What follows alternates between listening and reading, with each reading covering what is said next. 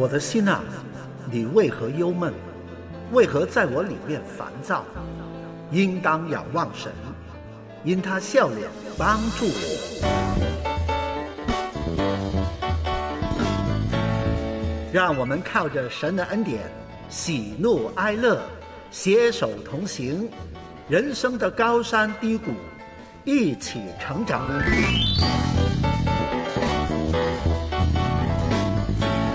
欢迎收听空中辅导。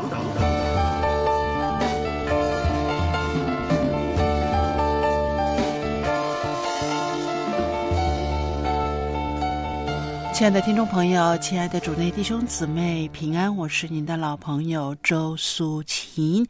最近在这里呢，再一次的要欢迎每位听众朋友收听为您预备的节目《空中辅导》。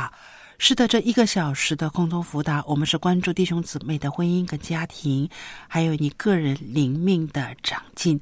我相信很多很多忠实的听众朋友呢，过去一直支持这个节目，在听这个节目的过程当中，已经知道了啊，只要一讲到空中辅导的时候呢，就知道婚姻家庭。但是呢，我也知道也有一些新的听众朋友在别别人的介绍之下呢，听我们的节目，所以我在这里呢，也再次的欢迎这些新的听众朋友。好好的锁定收听这个节目吧。如果你想你拥有一个合神心意的婚姻跟家庭的时候呢，希望我们的节目能够帮助你，让你能够回归于圣经，来建立你的婚姻跟家庭。呃。今天晚上呢，应该是直播的时间，但是我苏琴呢，因为个人的一些事情，今天晚上不能够做直播，所以这个节目呢是上个礼拜三啊这个录播，所以今天晚上的节目是录播。首先呢，在这里要告诉大家，那大家我相信也有些人啊都知道，我们空中辅导呢，三月份开始有一些有一些好消息，就是增加了。听电话的时间之外呢，我个人呃参与这个节节目的时间呢也有一些变动，就是礼拜三早上九点半到十二点，整个上午呢都是我苏琪一个人在接听你的电话，所以你有需要的时候呢，你可以拨打空中辅导为你开放的这个热线电话吧。我们的热线电话号码就是幺三二二九九六六三二二幺三二二九九六六三二二。另外，我们这个节目呢也有很多很多的。这个特辑的内容，比如说，你可以向我们索取。取电子版的《交友、恋爱、婚姻》这样的一个小书册，还有彭贝辅导的特辑内容。如果你是可以上网的时候呢，在空中辅导的网站里面呢，你能够找到很多很多的，无论是夫妻相处这一方面的这个特辑，或者是亲子教育，或者是精神健康这一方面的特辑。希望我们的这些特辑的内容也能够陪伴你，帮助你。那我苏琪呢，在接听下面的电话之前呢，还是再一次的。再次的在这里强调，我们呃夫妻的相处，如果是和谐的时候呢，最得意的人呢，就是我们的孩子了。因为孩子呢，也是家庭的一面镜子，而家庭呢，更是社会的一面镜子。父母对孩子满满的爱，有的时候呢，呃，我们用错了方法的时候呢，却会造成满满的伤害。呃，问题孩子的背后呢，往往有一个问题的家庭教育的模式存在，所以呢，我劝听这个节目的所有的父母亲，我们不要把自己的想法呢强加在孩子的身上，我们要相信孩子，而且呢，多鼓励他，多陪伴他，让孩子有自信之外呢，也多关心孩子的情绪的问题。当孩子的情绪出现问题的时候呢，你再好的教育。也不能够让他真正的能够发挥出来，所以盼望听这个节目的所有的听众朋友，让我们一起学，也让我们的家庭能够荣耀神。下面呢，我们就一块儿来接听弟兄姊妹的热线电话。我们先来接听陈姊妹的电话。陈姊妹，你好吗？啊，你好，周师母，你好。你好，陈姊妹。感谢神。是是，很高兴啊，陈姊妹今天来电话。啊，很高兴，我也很激动。嗯，你是第一次来电话对吗？啊，是的。哦哦，好啊，来电话你有什么事情呢？啊，我首先我给你做个见证吧。好。啊啊，我二零零三年我阳了以后，因为咱家里的乱，我听了别人的道，所以我一直发烧，嗯，挪了一个肝脓肿，阳了以后。嗯，经过医生一看呢，都说得吃半年的药，补了一本的药。结果我没有吃药，我靠着神的恩典，我现在我都能康复起来了。你是说，你是说二零啊一一三年？二零二三年的时候。哦，二零二三年就是疫情的时候，啊，你阳了是不是？哎，嗯，是的。那当时医生说要吃半年的药啊。啊。哦，他他叫你吃的是什么药啊？吃的是我我在大医院的是治肝的，肝脓肿落了个后遗症。哦。那你没有吃医生的给你的药，然后呢，你自己就是靠着神，呃，现在已经康复了。靠着神，哎，是的。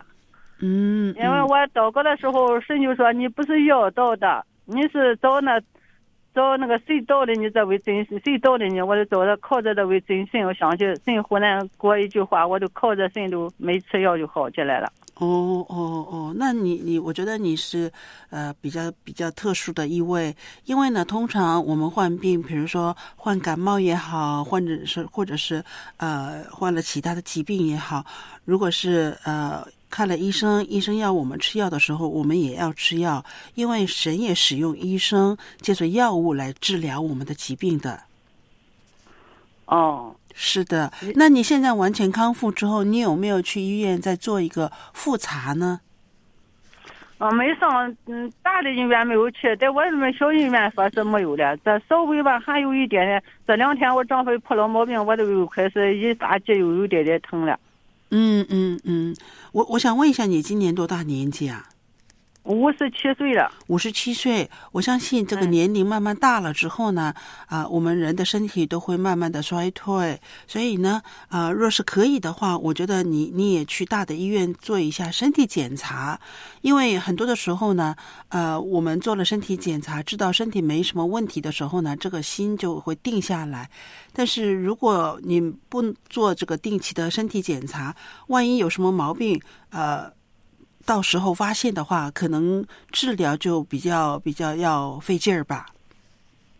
哦，我现在是还有，这是咱走这条路是信心的道路。我也我后现在车了了，知道回厂家，除了厂家治不了，咱认识阿爸辅导的，我都靠着他，我都不想去治去了。嗯，不可以这样的，因为呢，神也使用医生，很多医生都是基督徒，神借着呃不同的人来帮助我们。那圣经里面也主耶稣他也讲，有病的人需要看医生的。这是圣经里面所说的，所以千万不要迷信哈。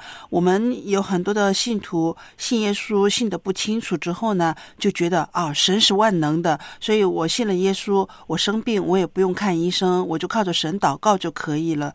我觉得祷告是。应该的祷告是什么意思呢？就是让神帮助我们找到一个合适的医生，对症下药的治疗我们的疾病。如果像你所说的信了主就不用看医生的话，那所有信耶稣的人都都都不需要，都不生病了，都不用看医生了，是这个意思吗？不是吧？不是这个意思，我以为是，呃，凡是都有神的美意，就是叫我在患难当中更靠近神。对。你讲的这句话是对的，但是这句话呢，不可以用在你患病的时候，因为有病的时候呢，我再次的要强调的是要去看医生。那陈姊妹，我告诉你哈，我不知道你信耶稣信了多久，我信耶稣信了四十多年了。那我生病的时候，我也要到医院去看医生。上个礼拜我感冒，我也要吃药的。那呃，我们电台有很多的弟兄姊妹都在这里服侍，对不对？嗯。我们电台很多弟兄姊妹，他们患病的时候呢，也照样的要去看医生，或者是做手术，或者是呃化疗治疗。如果患癌症的话，都我们都有这么多的见证人在这里，他们得到了医生的治疗之后呢，现在康复过来，然后呢继续的在电台服侍。所以千万不要说啊，有患难的时候，神神让我们在当中学信心的功课。那有一些经文呢，我们不要。就是用错地方了，我我我是鼓励你这样去去看圣经，好吗？好，嗯嗯，就就是么？我有一个最大的问题，就是嗯，叫你为我丈夫祷告。哦，好，丈夫什么事情呢？他就是我们这边就是你就过春节嘛，就嗯就请拜家堂，因为我没有叫他拜家堂，他从前那我没叫他拜家堂，所以他中了魔鬼的计，嗯、就是说要跟我离婚，就是就是又又看见我就气的很，要要就是要不离婚吧，就是要要要杀我，就说你信耶稣你是得平安的，你你你你得到平安了吗？你平安了，我都永远就是你他你平安，我永远不叫你平安。所以年间他就大闹了一场，上到医院，现在三个多血管堵子，都两次手腹没痛开。嗯，我你你们结婚已经很长一段时间了，对不对？哎，对，好几十年了，嗯，那丈夫这么这么多年来一直反对你的信仰吗？没有没有，就是每天早晨是走走成更的时候，他就叫我起来祷告；有病的时候，他也叫我祷告。他都嗯能分数，都是这个年关，年关中了这个魔鬼的剧。你你的意思说年关他需要做什么事情呢？年关他就他就说就是拜家堂，就是就是上坟啊，就是做的死人做的事，嗯就嗯，是这死了的老的那搁到巴掌上。那姐妹呀、其实呢，我啊们如果是信耶稣，对圣经有一个正确的认识，教会的牧者有一些正确的教导的时候呢，呃，那个我们每一个人在信主之前呢，我们都有自己的宗教信仰，就是民间信仰，对不对？嗯，对，因为过年过节的时候，比如说我们小的时候也是一样啊，不信主的时候，还要啊、还要拜什么呃曹姓爷呀、还是还要拜很多的其他的我们认为的一些一些祖宗，是不是？是是是，嗯嗯，那这个是民间信仰，所以呢，你的丈夫呢，他可能完不是完全的相信耶稣，他不太明白，但是他知道有需要的时候，就是希望你能够祷告，希望你能够求平安，对不对？对对嗯，嗯，好。那讲到这里的时候呢，如果是过年过节有这样的一个民俗的习俗的时候，而他的家人、你婆家的人，他们不不理解，因为他们不信耶稣，他希望你的丈夫去拜一些其他他们认为的民间信仰的时候呢，这个时候我觉得你也不要反对。因为呢，你的丈夫他不是很清楚，家人也不明白，但是呢，呃，最重要是家人的关系要好。如果你的丈夫他知道，哎，在过年过节的时候要有这样的习俗的时候呢，他做了，但是呢，他知道这是不讨神喜悦的事情的时候呢，他也可以跟家人讨论。他说，以后呢，现在时代不一样了，我们不用这种方法了，我们用一些简单的方式啊、比如说献花啊，或者是啊、就是去扫墓啊，或者是家里面有牌牌位的时候呢，呃，买一朵花献上啊，用这种方式，就是我们真的是要跟不信主的家人在一起的时候，要有智慧的去跟他们处理这些这些问题的。嗯，没过春节之前我就说了，我说他因为我丈夫他也放过支架，他心脏不好，也是这位真神给他医治的，他也知道。嗯我就说你要是迷信得罪神，我说我也其实你要做我也挡不住你，你得罪了神，可是后果我也不我不敢说，我说，嗯、我都说我都我其实他真做我也挡不住，他自己也说，呃我不做了，我不做这些事了，我我那个我我说你要是这样做，神可是不喜欢，嗯他都答应了的，结果过年间他又又反悔了，因为他不信嘛，所以姐妹啊，不要因着这件事情跟丈夫闹得不开心。你要想一想，虽然他在你面前答应了，因为你们两个人在一起相处的时候比较容易啊，对不对？嗯是的他，面对一大家庭，你的婆家人、亲戚朋友、哥哥、他的哥哥、他的弟弟、他的妹妹，面对这些人的时候，他们都不信的时候，他有压力呀、对不对？对啊、对啊、这他都哎是啊，都这些这姐们都都都反对他。现在他上到医院，真是就没有人管他了。我们只有谁陈姐妹谁管他。陈姐妹，陈姐妹，我们不要否定别人。我觉得你现在呢、信耶稣了，对不对？嗯，你要嗯感恩神拣选了你，你是有福气的人。但是呢，嗯我们不能够在家人面前呢高高在上去批评他们都是错的。你这样去讲他们的时候，他们愿不愿意听啊？哦，他们当然不愿意听，对不对？对呀、对，嗯是的所以你不要去批评。我觉得呢，嗯在你没信主的时候，你跟他们是一样的，对吧？是的，是的，现在你信了，他们现在只是还不明白，所以你不能够用那种高傲的方式、态度来对待他们。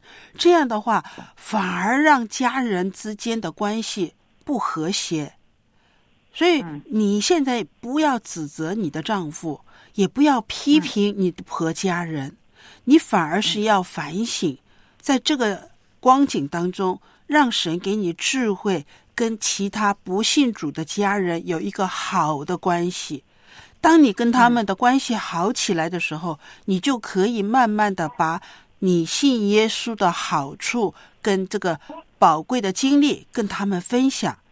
我们的责任是什么？我们的责任就是把他们一个一个带到神的面前来，对不对？嗯，对对对呀，那你现在你看看你的丈夫，他在那个大家庭面前，他他承受不了那个压力，他真的是照着他们要求的去做了。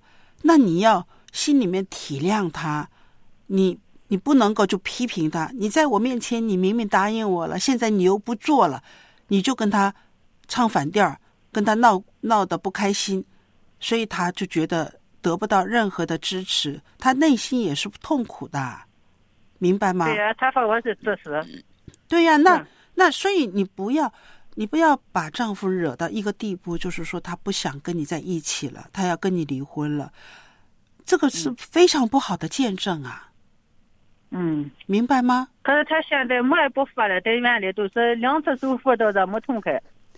姐妹，我鼓励你嗯哈，鼓励你，你要好好的跟丈夫好好相处。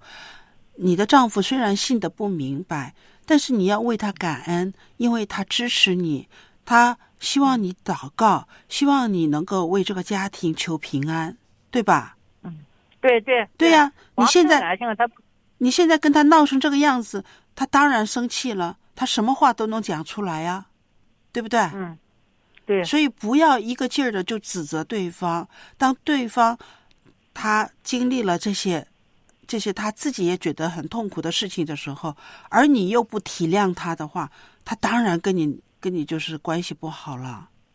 嗯是的，所以，所以姐妹先自我反省。我们信耶稣呢，要信的明明白白，千万不要糊里糊涂的。有病，嗯，要看医生，因为你不看医生，会耽误了这个病的医治。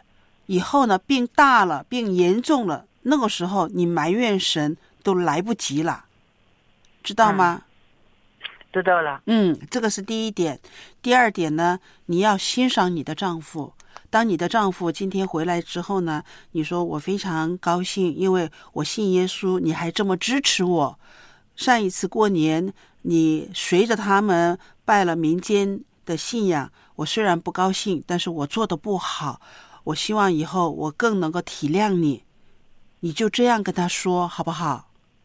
哦，好，嗯，你我这都是光说叫他相信求了，他光说姐妹，姐妹啊，啊，你就照着啊我的话去做。你这样跟他哦说了之后呢，他的心软下来了之后，他以后呢就跟你一起同心了。以后你就给他支持，他也知道怎么样，就是学会跟家人讨论怎么去面对这个民间信仰，好不好？嗯，好好，不要讲别的，不要说别的，你就一味的哦支持他，这样才哦是一个智慧的妻子，明白了吗？哦，明白了。嗯嗯，我们为你祷告，求神帮助你好好听我们良友电台的节目。不单单有空中辅导，我们还有很多很多的栽培性的节目，有圣言圣一宴，有查经的节目，而且呢还有呃真道分解这些节目呢，都能帮助你灵命能够能够呃不断的成长之外呢，也也清楚的明白自己的信仰到底信了些什么。好吗？嗯好好，嗯，好，我们在祷告当中纪念你跟你的丈夫，好不好？好好，好好，谢谢你的电话，谢谢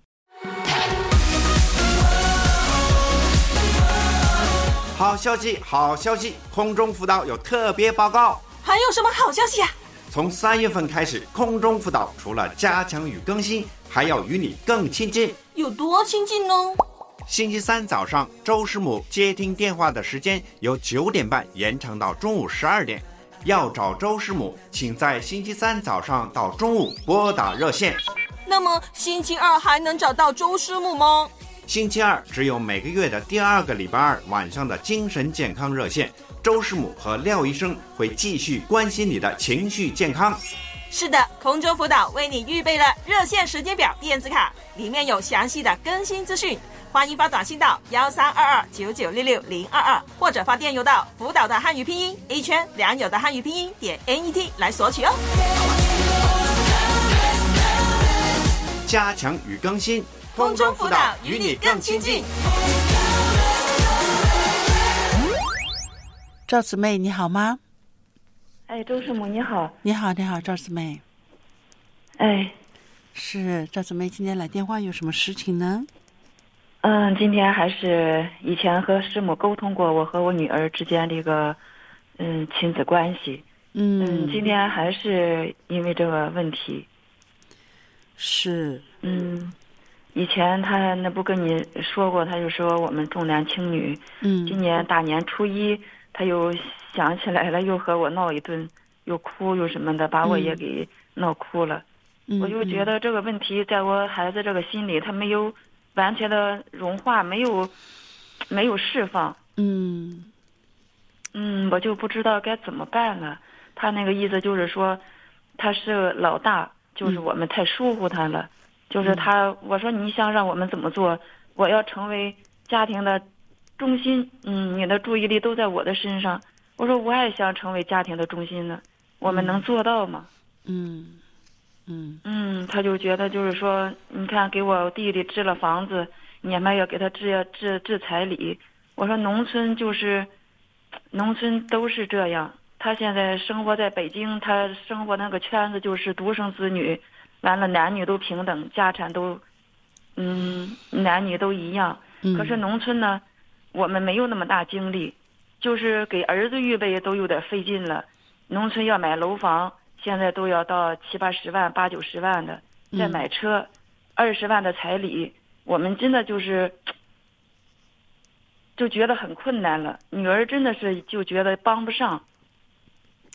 我觉得呢，姐妹呀，嗯，虽然你说是农村是这样，但是，呃，现在时代不一样了，对吧？是，我也我也时代不一样了。一碗水，我常常说要端平，哪怕哪怕你三分之一来支持女儿，三分之二支持儿子，这个呢也会让女儿心里面舒服一点，对不对？是是是。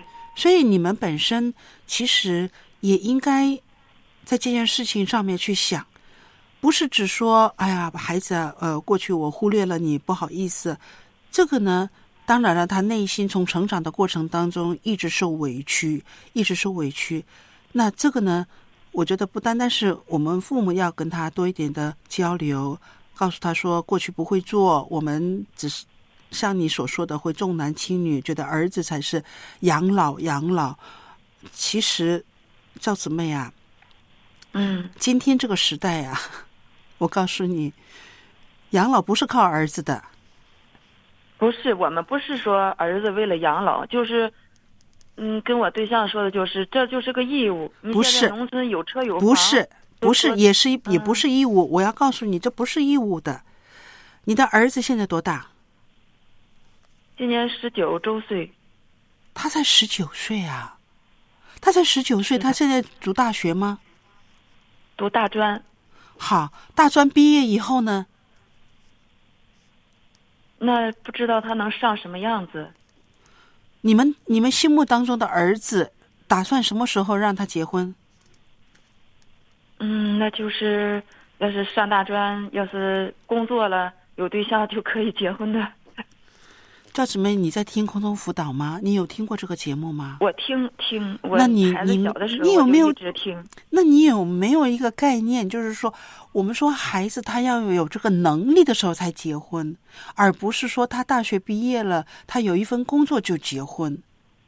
而且我周素琴强调的是，我们没有义务帮儿子买房子、买车。那彩礼，你说农村有这个需要，那你们给他预备彩礼。真正有出息的孩子的话，彩礼可能也是自己预备的，你懂吗？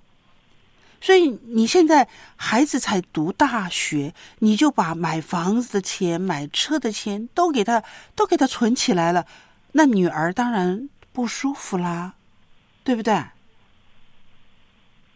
他我还以为他现在面临要成家的这个年龄了。你女儿现在在在城市里面做什么？她在北京，她是在那个嗯工作单位也是国企。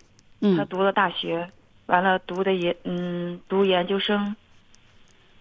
研研究生念完了吗？念完了，现在已经工作两年半了。在北京是吗？是的。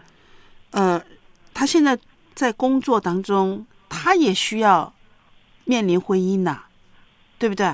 他是他是说，我也需要车子，我也需要房子，我也需要结婚呢。他是跟我这么说。那。车子、房子呢？我觉得呢，其实两个孩子呢，我觉得都不应该给他们预备这么多。我们做父母的责任是从小好好的教育他们，他们长大了、读了大学以后，我们就没这个责任了，没这个责任，真的没这个责任。而他们要自力更生，只是在他们要面临婚姻的时候，我们有能力的时候，我们就帮他一把。而不是把重点放在父母身上，这个这个你你明白这个情况吗？所以你要让你的女儿跟儿子知道，父母供你们读大学已经尽上本分了。大学毕业以后，你们自己要自力更生。但是当你们面临要婚嫁的这个年龄，找到对象要结婚的时候。那父母如果是有财产的话，多多少少补贴给他们，这个是是这样子，而不是说我大学念完了，我研究生念完了，但是呢，我还要你来给我预备房子、车子，把他们供完大学以后，是他们应该开始要孝敬父母的年龄了，所以我觉得赵姊妹啊。无论是女儿，无论是儿子，你们夫妻两个人要商量好，在孩子面前把我刚才讲的话讲得清清楚楚。我们父母教育儿女，把你们养大了，我们再没有责任呐，是不是？大学毕业以后，你能够好好工作，找到一份好的工作，你能够好好的去去去在社会上有你的。社会上面的地位，将来建立家庭的时候，我们父母亲祝福你们，给你们一些一些资源，这个是我们能做到的。但是你不能靠父母啊，教育本身就就发生错误了，你们的教育本身就出现了问题啊。是是，所以现在孩子大了，嗯，哎呦，觉得真的是很痛苦，一提这个问题。心里就觉得苦，不是，是你们的，是你们没有很清楚的讲，把这件事情讲得清清楚楚，而不要让孩子就一直的，就是靠父母，对不对？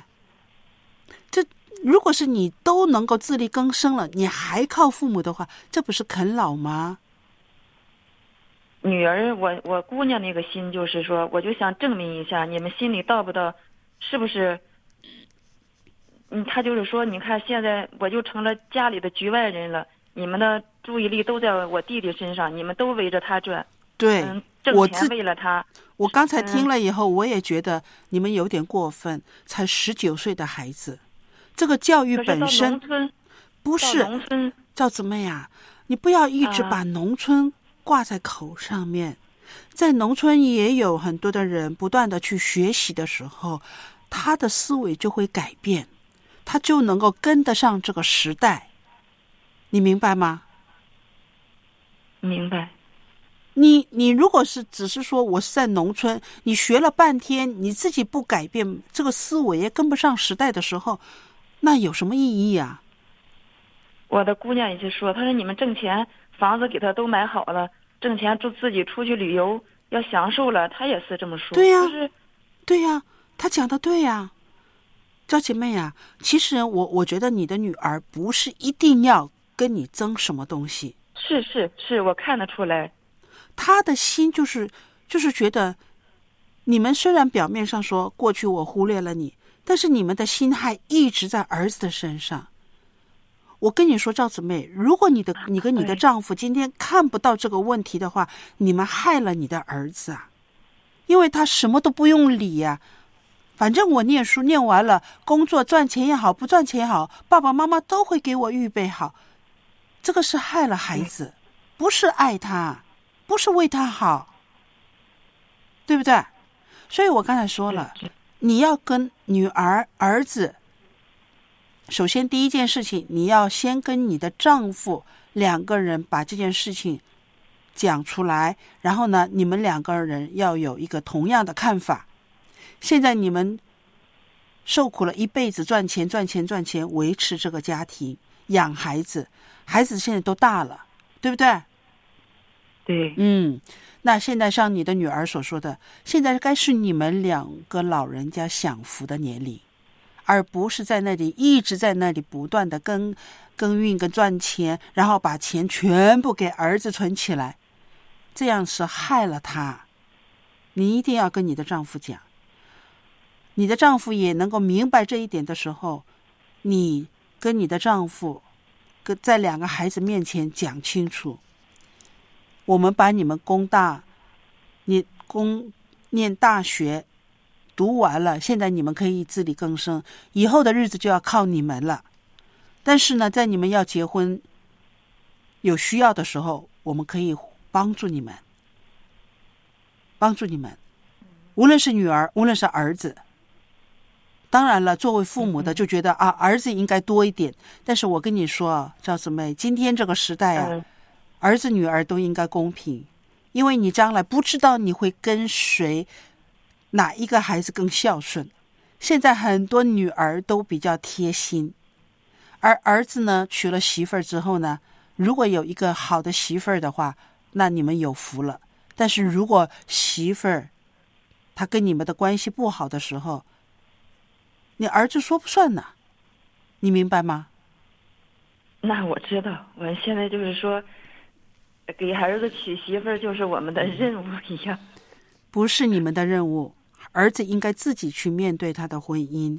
只是你们的任务是要帮助儿子，要提醒他选择合适的一个对象，门当户对，又要看对方的品格是否孝敬父母，这些都是要儿子把关的。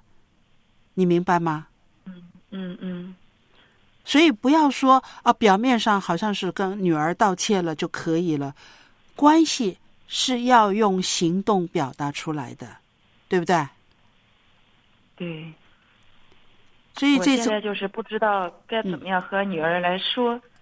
今年我们两个也是，也，说了半天也没有解决什么问题。他就说我给你们钱，他他就说给你们钱，你们不舍得话，你是给我弟弟留着。赵姐妹，你女儿现在还拿钱回来吗？嗯，过年才给我打了五千块钱。你要为她留着这笔钱，这个钱不是属于你儿子的。一个，哎呀，我怎么说呢？我们做父母的，儿女懂事儿，他出去工作了，他如果是给你零用钱，打钱给你的时候呢，你应该额外的把这份钱给他留起来。嗯嗯给他开一个账户，把它存起来。等他将来有一天，他面临婚姻也好，或者是他自个有什么需要的时候，你就可以把这笔钱给他，对不对？对，你现在需要的是女儿，需要女儿供应你们的生活吗？不需要。不需要，不需要。对呀、不需要，那你就不要把这个钱混在一起，然后到时候又用在儿子身上，当然女儿不开心啦。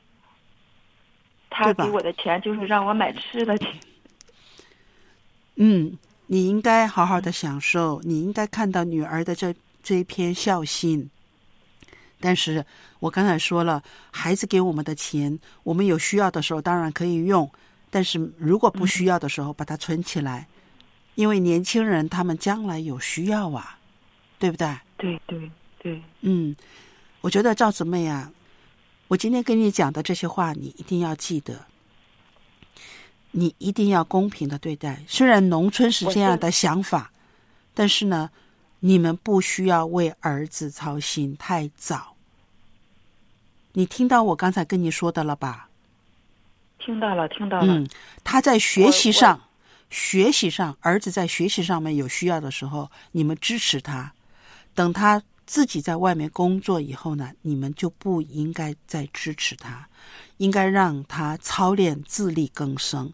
他要独立，他要自己能担当，将来他才能够照顾自己的家庭。如果你们什么都给他预备好了，他什么都依赖你们的时候呢，他将来他自己的家庭也不幸福，明白吗？明白明白。嗯，希望你能够真正的明白，也能够真正的体谅你的女儿，好不好？嗯，好，师母，我有一个事想让你们带到。嗯嗯，我儿子前天的时候，我就看着他这个，嗯，身子有点弯，完了，嗯我问了问这个，嗯，大夫，他说好像是，可是没有查看，现在还没有，这带着过两天，嗯，我就想带他去看一下，说是好像是十有八九是脊柱侧弯，嗯嗯。我想求师母给祷告。哦，我们呃为这件事情祷告，但是更重要的是，一定要到大的医院去做彻底的检查。是是，你你什么时候发现他的身子歪呀？从前前天下午。他没有受伤吗？嗯，这个孩子，嗯，本来腰就不好，他有那个先天性的隐形脊柱裂。完了，他那嗯个平常的时候起来的时候就拿点架儿伸腿，他那个看着那身子就有点僵硬什么的，和别的孩子不一样。嗯嗯嗯前天下午他带了同学回到我们家吃饭，我就说我说，看着他那个身子歪，怎么正是怎么直也直不起来，我就拍了个照片给那个大夫。我们家有个那个中医，他在那个沧州嘛哈，我就说嗯你问问那骨科大夫，他今天今天上午吧也是给我发过视频来，大夫那个意思好像是说十有八九是这个脊柱侧弯。嗯嗯，是是。嗯那我觉得真的是像我刚才说的，到大的医院去做彻底的检查，能够对症下药的治疗，而不是不要再嗯耽误了，好不好？嗯嗯，好的嗯好的，好，好，我们在祷告哎当中纪念哈。哎好的。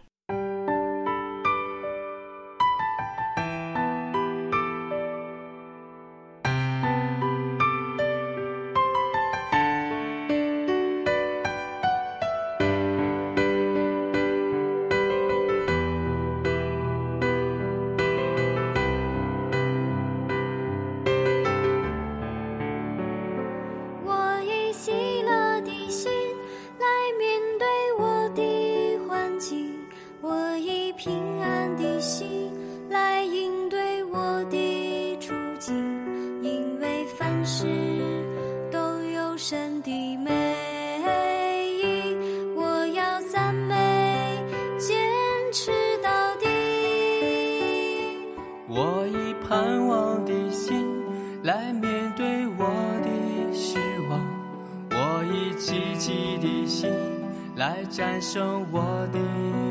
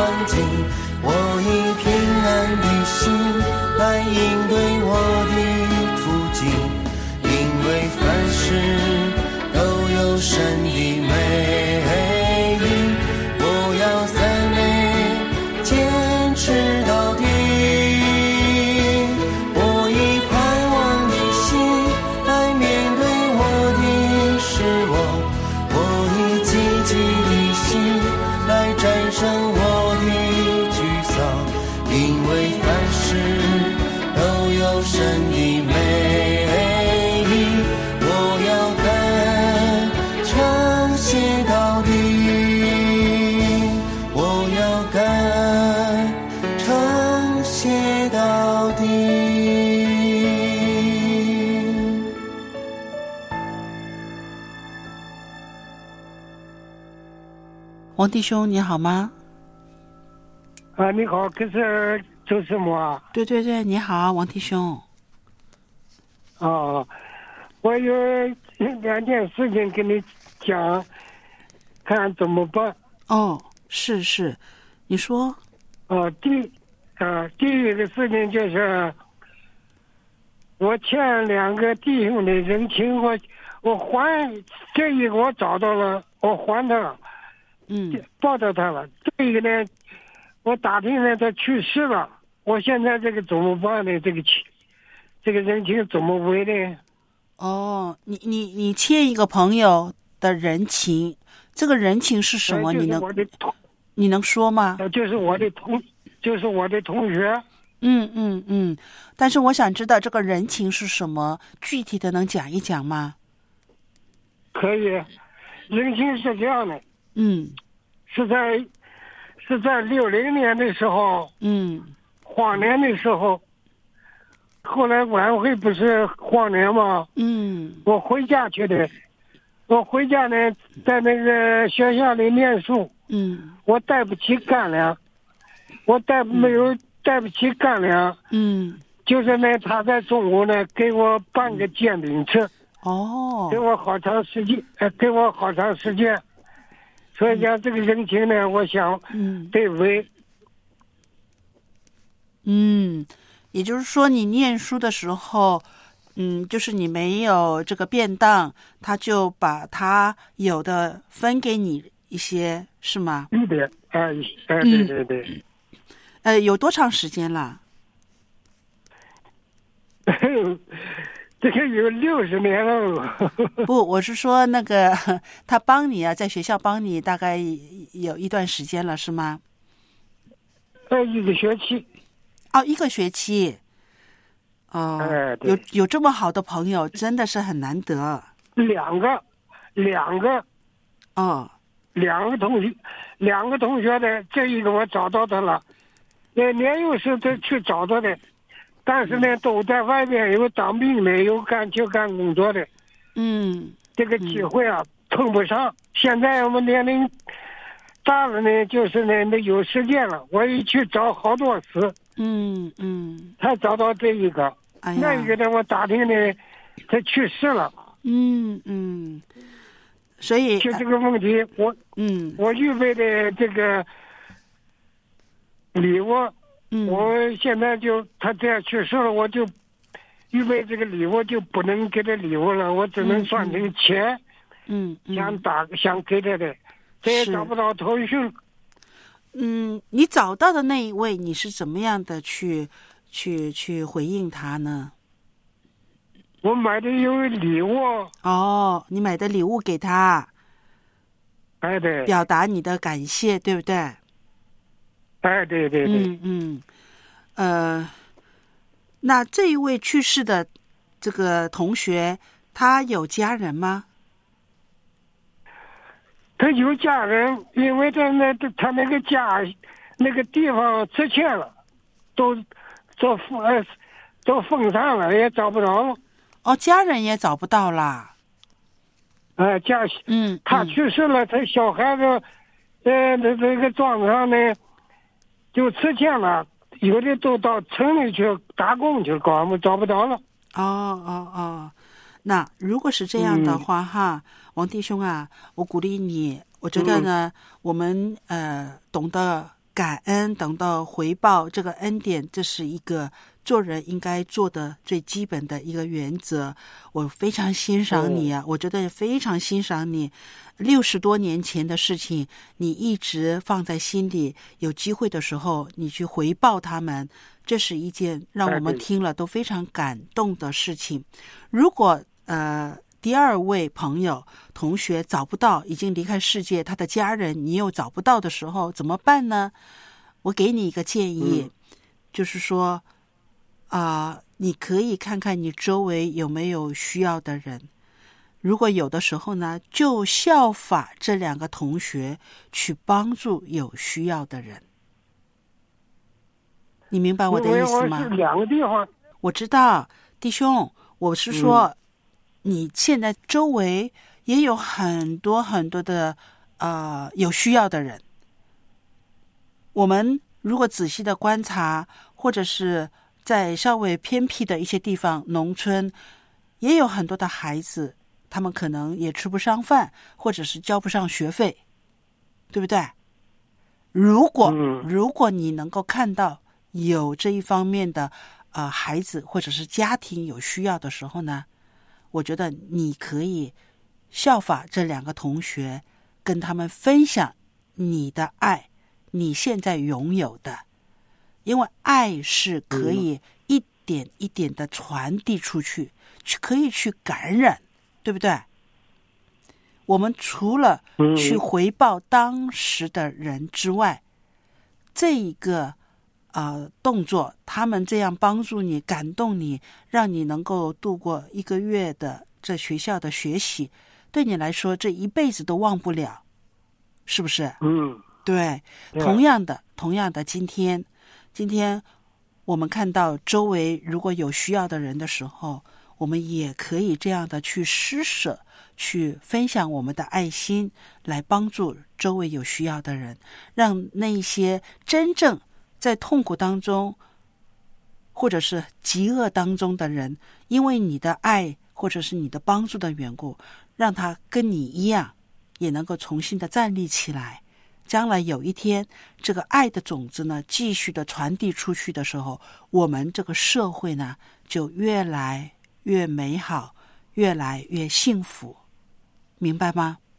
嗯嗯嗯，对，这你讲的是这样的，就是我得把这个礼物啊折成几钱一千块钱，这个我折成这个钱了，这个我的意思呢，我问你的意思呢，就是说呢，可以这个叫到教教堂里面去，可可以不可以的这个问题？那感恩奉献是你个人的，个人就是嗯为着一些事情感恩感谢神。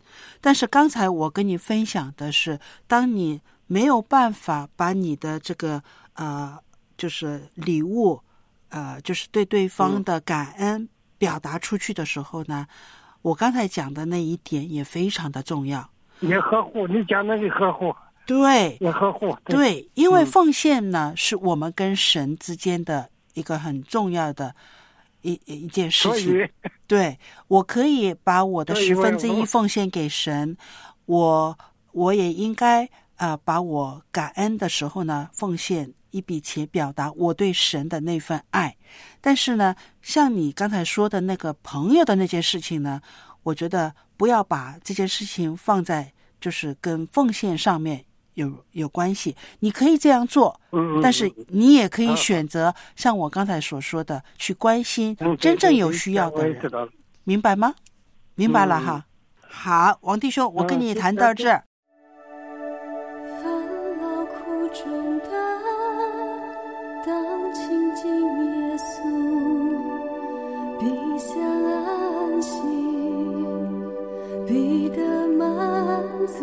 如果想敏锐神的同在，就必须注目仰望主耶稣。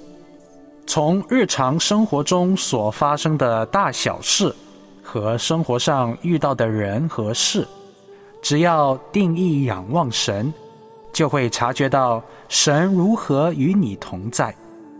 神渴望充满我们的身心灵，只要我们愿意敞开自己的心。打开我们的眼睛，查看神在我们生活中的作为。多读圣经，让圣灵进入我们的生命，更新我们，就可以敏锐到主的同在。空中辅导，与你共勉。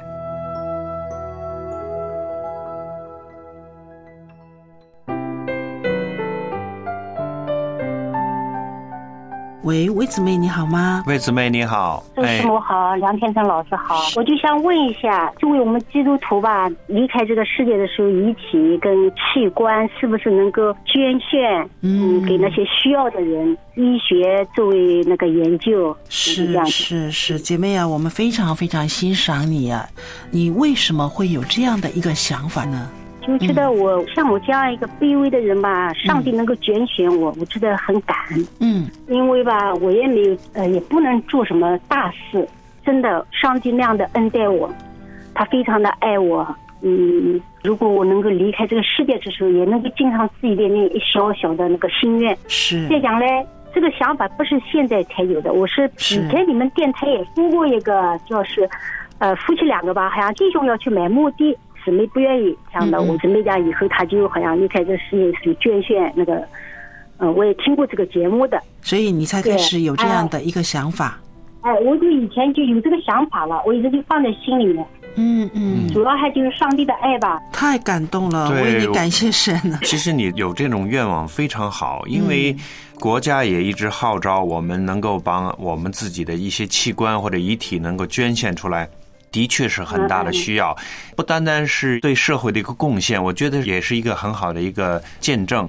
我们说气管的捐赠呢，可以拯救生命，所以我们在这里听到你的这个电话的时候，很感动。我的肺腑是你所造，我在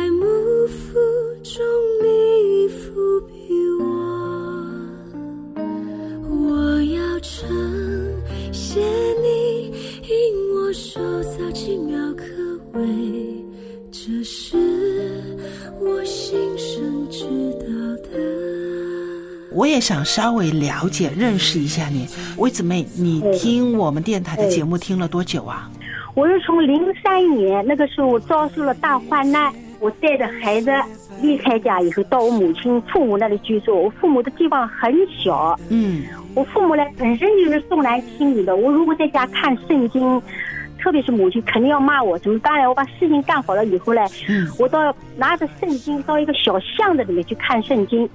你记得二零零三年的时候吧，正好是非典的时候，我们教会停止了聚会。嗯。嗯那个时候我在看圣经的时候呢，有人喊喊来我就因为看过圣经就会祷告，是。有人喊来我就到处张望，以后呢就没有看到，我又看圣经又祷告，这时候又有人喊，我就往头的头顶上一看，有一个老人家就手就招我问你跟着姊妹，我讲是的，像你跟着在看圣经，我讲是的，嗯，结果叫你上去，后来我就到他家下去了，他就把他良友电台介绍给我了。当时呢，太阳那里买德生的，我就赶紧就去买了。在零三年的时候，七十一块吧，还七十三块，我记不得了。买回来以后呢，谁知道不能听，就听个新闻。嗯当时我就很伤心的就哭了，嗯就向神祷告。是后来我就为福音电台祷告，在这个祷告之前，先是叫我弟弟修，我弟弟就是修收音机电视的，还有叫这个老姊妹的儿子也修，都收不到。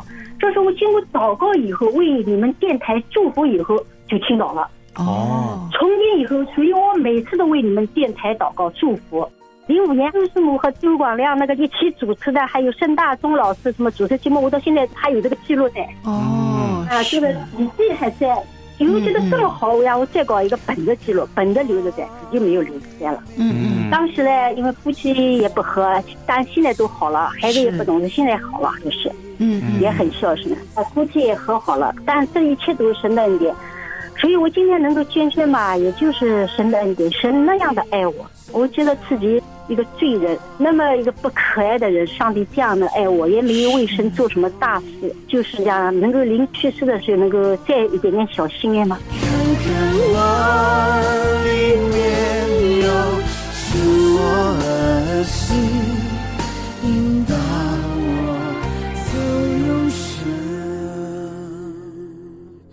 空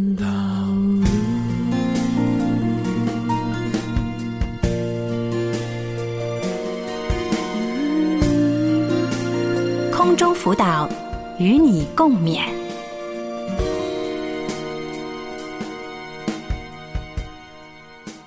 听完这几位弟兄姊妹的热线电话呢，心里面充满了感恩，呃，也为我们的听众朋友能够在主里面不断的成长，我们要为他们守望跟祷告，呃，希望啊、呃我们的听众朋友呢，啊、借助空中辅导的节目，借助良友电台的不同的节目呢，让我们的灵命不断的更新。